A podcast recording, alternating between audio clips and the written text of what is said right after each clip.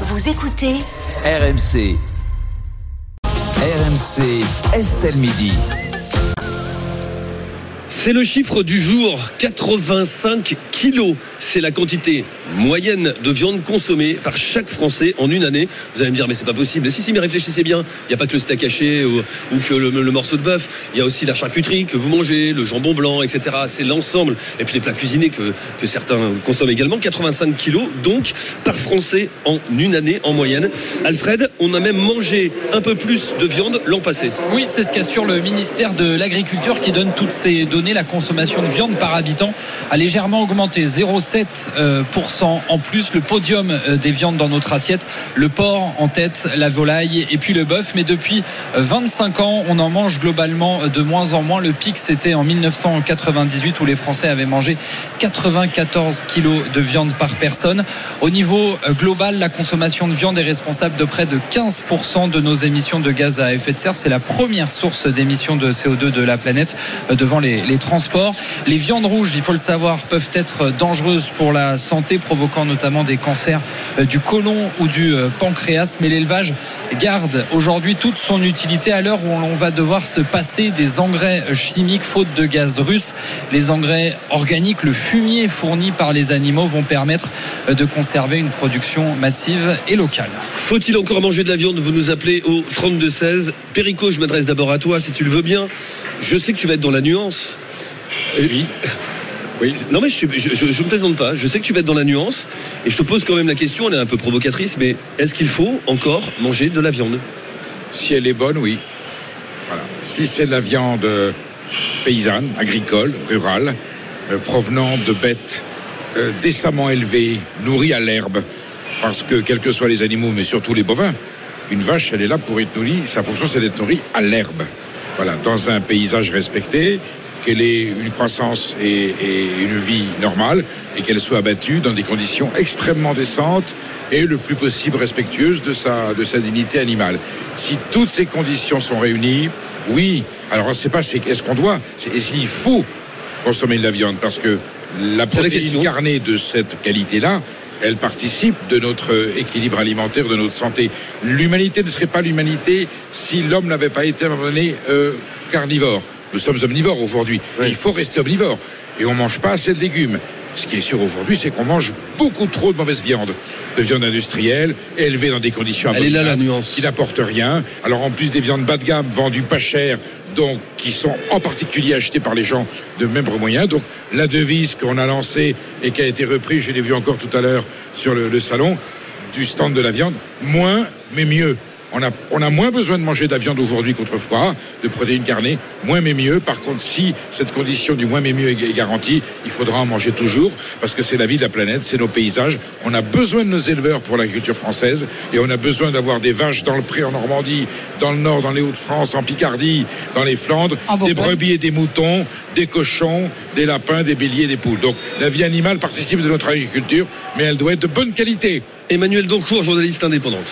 Oui, il y a beaucoup de dimensions dans ta question qui est absolument passionnante. D'abord, est-ce que notre corps, déjà physique, a besoin de viande? La viande, il faut savoir que c'est une source de protéines et de vitamine B12. Et cette euh, vitamine, elle est essentielle au bon fonctionnement du cerveau, du système nerveux à la formation de sang. Et effectivement, euh, quand on regarde l'évolution de l'humanité, bah, on pense que c'est parce qu'on a pu manger de la viande qu'on a pu développer nos fonctions cognitives et donc se développer. Ça, c'est une chose.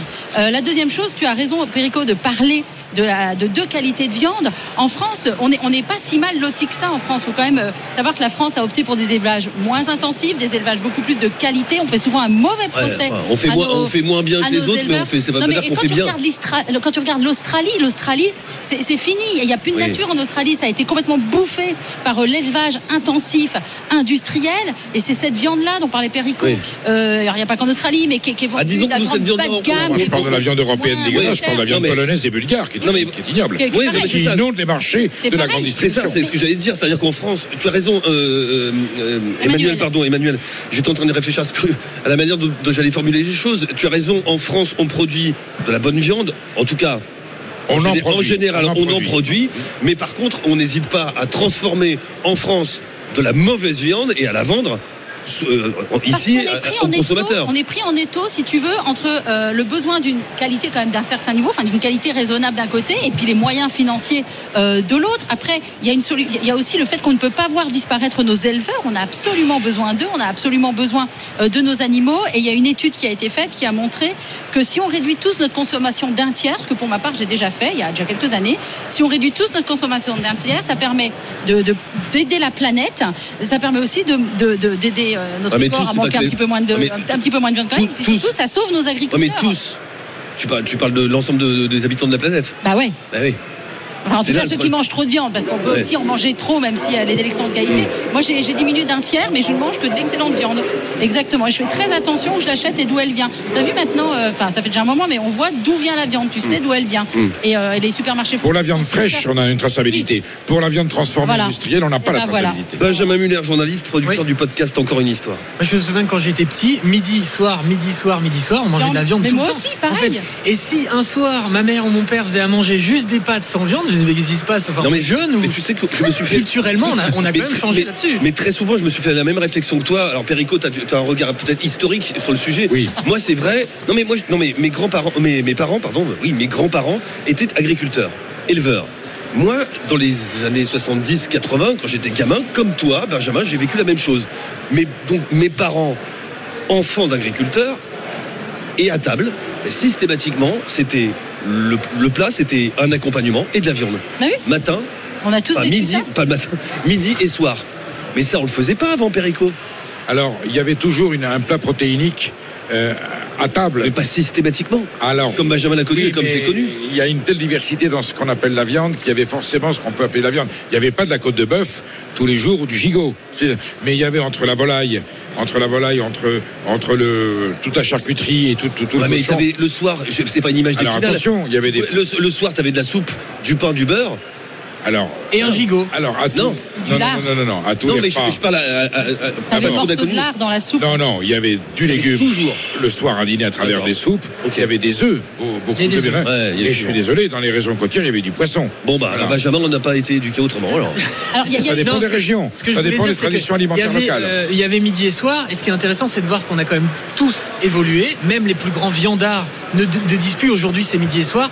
Le rapport à l'alcool aussi est, est un peu différent. Ah C'est-à-dire que je reviens à mes grands-parents dont je parlais tout à l'heure. J'ai l'impression qu'à chaque repas, il y avait, euh, il y avait la bouteille de rouge Ah oui. au milieu de la table. Et ça c'était un rouge léger, hein. c'était pas le même. euh, Voilà. Oui, mais enfin, c'était quand même euh, Ouais. quotidien et deux Oui. fois par jour. donc Non, mais je dis pas que c'était bien, mais. c'est voilà. beaucoup. Euh, moi, je reviens aussi sur exactement. On est tous d'accord. De toute façon, il vaut mieux manger de la bonne viande. L'autre fois, je faisais mes courses au supermarché. Je me suis rappelé quand j'étais jeune étudiant, j'ai acheté de la viande surgelée où c'était l'équivalent de 2,50€ les 10 bouts de steak. Vous savez, ils appelaient pas ça des steaks, c'est des hamburgers. Ouais. Et en fait, si tu regardes ça, la couleur du truc, c'est translucide. Donc, je me demande ce que j'ai bouffé quand pour 2,50€, t'as 10 faux steaks hachés. Et donc, les gens qui achètent ça aujourd'hui, bon, évidemment, sont les gens qui ont plus de problèmes d'argent. Donc, quand on t'écoute, Perico, si on veut acheter de la bonne viande issue de vaches qui voient de l'herbe, etc., combien ça coûte? Ça coûte un bras. Ça coûte cher. Ça Non, coûte non, très, très... non. Si t'as une famille avec deux, trois enfants et que tu veux faire bien manger de la bonne viande, Équation Non. totalement fausse. eh ben alors dis-moi, dis-moi Ben, comment tu je prends. prends un budget de 100 euros par mois de viande. Au lieu d'acheter 20 fois un morceau à 10 euros, je vais acheter 10 fois un morceau à 15. C'est-à-dire que je vais consommer la même somme sur thème budgétaire, je vais réduire ma quantité. Mais pas par deux, en Qui vrai. va me- qui va si me tu faire- veux de la vraie bonne viande, c'est par 10 que tu dois la réduire. Non. Si tu vas chez le boucher aujourd'hui, Non, non. bah, tu vas chez le boucher aujourd'hui, Non. tu demandes du filet pour 5 Non, personnes, mais oui, c'est combien cher. ça te coûte Ah, mais Mais faut je suis d'accord, oui, mais faut bon, pas manger c'est pas filet. 2,10, quoi. Il y a de merveilleux morceaux qui sont pas du filet. Il y a des morceaux à cuire. Vous savez quel est le drame aujourd'hui? La vache, elle est faite en deux temps. La partie arrière, la partie avant. La partie avant, c'est euh, la, la partie qu'on n'utilise plus, qui fait les morceaux longs à cuire, à braiser, à sûr. mijoter. Bien et sûr. comme les gens font plus la cuisine, la pauvre vache, elle naît et les bouchers ne savent plus quoi faire de la partie avant, qui part souvent dans la, dans la viande industrielle. Les gens veulent des morceaux rapides à griller, les morceaux les plus chers. Faut, faut se méfier de les gens, Perico. Les Bah, gens, ça n'existe pas. bah, les Il y a encore beaucoup de gens qui aiment cuisiner. Il y a encore des gens qui font du pot-au-feu. Je te parle des statistiques de consommation. Donc les gens Euh, qui achètent le plus. Oui, de la viande, de- ils achètent. Les gens, je redis bien les gens, ça veut dire. Ça, veut dire- Ça n'existe pas, les gens. Mais si, Il n'y a les pas des gens. Mais les gens qui mangent de la viande, ils achètent à partir arrière. Voilà. il y a une tendance qui accompagne aussi C'est factuel et c'est c'est non discutable. Les gens qui achètent de la viande, ils achètent le morceau arrière à griller et pas le morceau avant à braiser. Et c'est une tendance qui, qui est aussi accompagnée par la grande distribution. Mais Parce qu'il y a un truc qui est dingue. Je sais pas si vous avez remarqué, regardez bien. Mais aujourd'hui, lorsque tu vas au rayon boucherie de la grande distribution, je parle pas du boucher qui est là pour présent, mais quand la viande est déjà préemballée, on ne met plus les noms de la viande. On met viande à braiser, Voilà, Oui. avec des étoiles. viande à griller. Ils ont instauré Voilà, des étoiles. Une Et on étoile, met deux même, étoiles, même plus nom de quel morceau il s'agit. Et alors attendez, parce que arrive la viande de synthèse, euh, il y a les startups qui s'occupent de ça, sont en train de lever des millions à travers, euh, des milliards pardon, à travers le monde. Et alors que Emmanuel on, peut, on peut se demander euh, ce que c'est que, que, que cette viande de synthèse, ça n'a pas très bonne presse ici au salon de l'agriculture, donc je vais faire attention à, à ce que je dis. Et en fait, ce qui est, ce qui est dingue, c'est que les véganes défendent notamment cette viande de synthèse en disant si si ça a le même goût, mais c'est Mm. du soja, c'est c'est autre chose, etc. Alors qu'en fait, c'est des produits ultra transformés euh, avec importation de plein d'ingrédients de partout, une logique marketing euh, très chère aussi et qui ne préserve pas du tout la nature. Donc, il faut faire attention aussi à ce qu'on nous, à ce qu'on veut nous mettre dans la bouche, en fait. On vous pose la question, faut-il encore manger de la viande? Vous nous appelez au 32-16 et nous avons Julien avec nous. Oui, bonjour Allô à tous. Bonjour, Julien, bienvenue dans Estelle Midi sur RMC, RMC Story. Julien, je connais déjà la réponse parce que je sais ce que vous faites. Oui. Vous, nous- vous nous appelez depuis Limoges? Non, C'est je ça appelle, euh, je suis juste à côté, je, je suis sur le salon. Ah, juste à côté. Bon, d'accord. Et vous êtes, vous travaillez dans la relation client pour Label Rouge. Absolument. On Bon, je vous pose quand même la je- question. Je vous pose quand même la question. Est-ce que vous êtes prêt à scier la branche sur laquelle vous êtes assis? Est-ce qu'il faut encore manger de la viande? Julien Alors je crois qu'on est tous en train de la tirer en fait. La problématique, elle est pas est-ce qu'il faut manger moins de viande? Il va y avoir moins de viande. Les éleveurs décapitalisent actuellement euh, les animaux parce que bah, le prix en, sortie d'élevage n'est pas là. Euh, les élevages ne sont pas repris. Donc fatalement, il y a une demande qui baisse de viande euh, de consommation, vous l'avez expliqué, mais il y a aussi une baisse des cheptels qui est en train de s'opérer et la baisse des cheptels va être beaucoup plus rapide. Aujourd'hui, la problématique, c'est de préserver notre économie locale, de préserver euh, le travail de nos éleveurs, la qualité du travail qu'ils font et d'essayer d'éviter euh, d'importer massivement de la viande dont on ne connaît pas les méthodes de production et essayer de faire d'œuvrer auprès de nos politiques pour avoir euh, des mesures miroirs pour que la viande importée euh, subisse les mêmes contraintes que celles que nos éleveurs ont actuellement. Ouais, parce que c'est le même problème. On en parlait euh, avant-hier, le même problème que pour les fruits et légumes. C'est-à-dire qu'on a un certain nombre de producteurs. On prenait l'exemple des producteurs de cerises en France qui, ne peuvent, qui sont interdits d'utiliser certains produits contre des nuisibles, alors qu'à côté, en Espagne ou en Italie, là, il n'y a pas de problème. Pas de contrainte. Julien. Il n'y a pas, il y a pas de contrainte et au- aujourd'hui, euh, on continue à effectivement à écouter certains lobbies euh, qui nous expliquent qu'il faut manger moins de viande, que c'est mauvais. Vous avez mis une infographie tout à l'heure qui expliquait que euh, c'était dangereux pour les cancers du côlon. Ouais. Peut être dangereux, ça dépend quelle consommation on en fait, ça dépend comment on le consomme. Aujourd'hui, effectivement, euh, il faut consommer tout de manière raisonnée.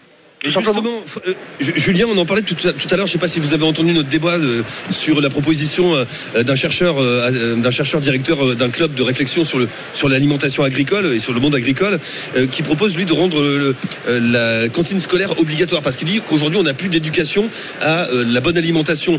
C'est vrai aussi, ça, Julien. Aujourd'hui, et je me, j'en fais partie certainement, les Français ne savent plus choisir leur viande, comment consommer de la viande, comment la cuisiner, comment, euh, combien en manger. Il y, y a un manque dans le domaine, Julien.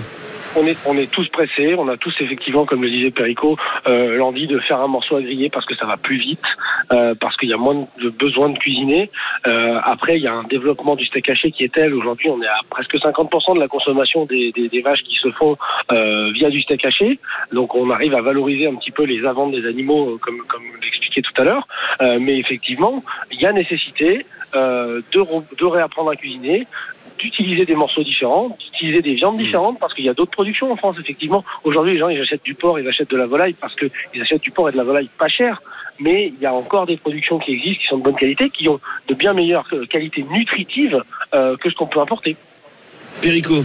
L'univers de la viande française offre une telle une prodigieuse diversité, c'est l'occasion justement de réapprendre à, à changer ses modes alimentaires dans les cuissons, dans les préparations, dans le type de recette. Et on a des éleveurs qui sont disponibles.